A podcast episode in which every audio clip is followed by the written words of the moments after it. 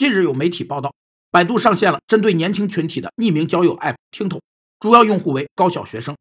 有分析指出，在这个微信、QQ 两大社交产品垄断的时代，新社交类产品只能走垂直化、细分化路线。于是，各大巨头开始校园社交布局。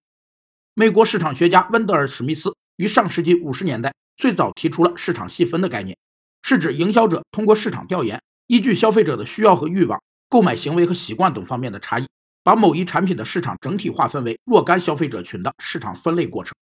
市场细分有四个作用：一是有利于选择目标市场和制定市场营销策略，